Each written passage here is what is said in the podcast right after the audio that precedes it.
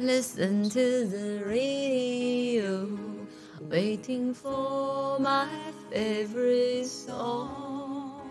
Just for your long friend and a song I love so well.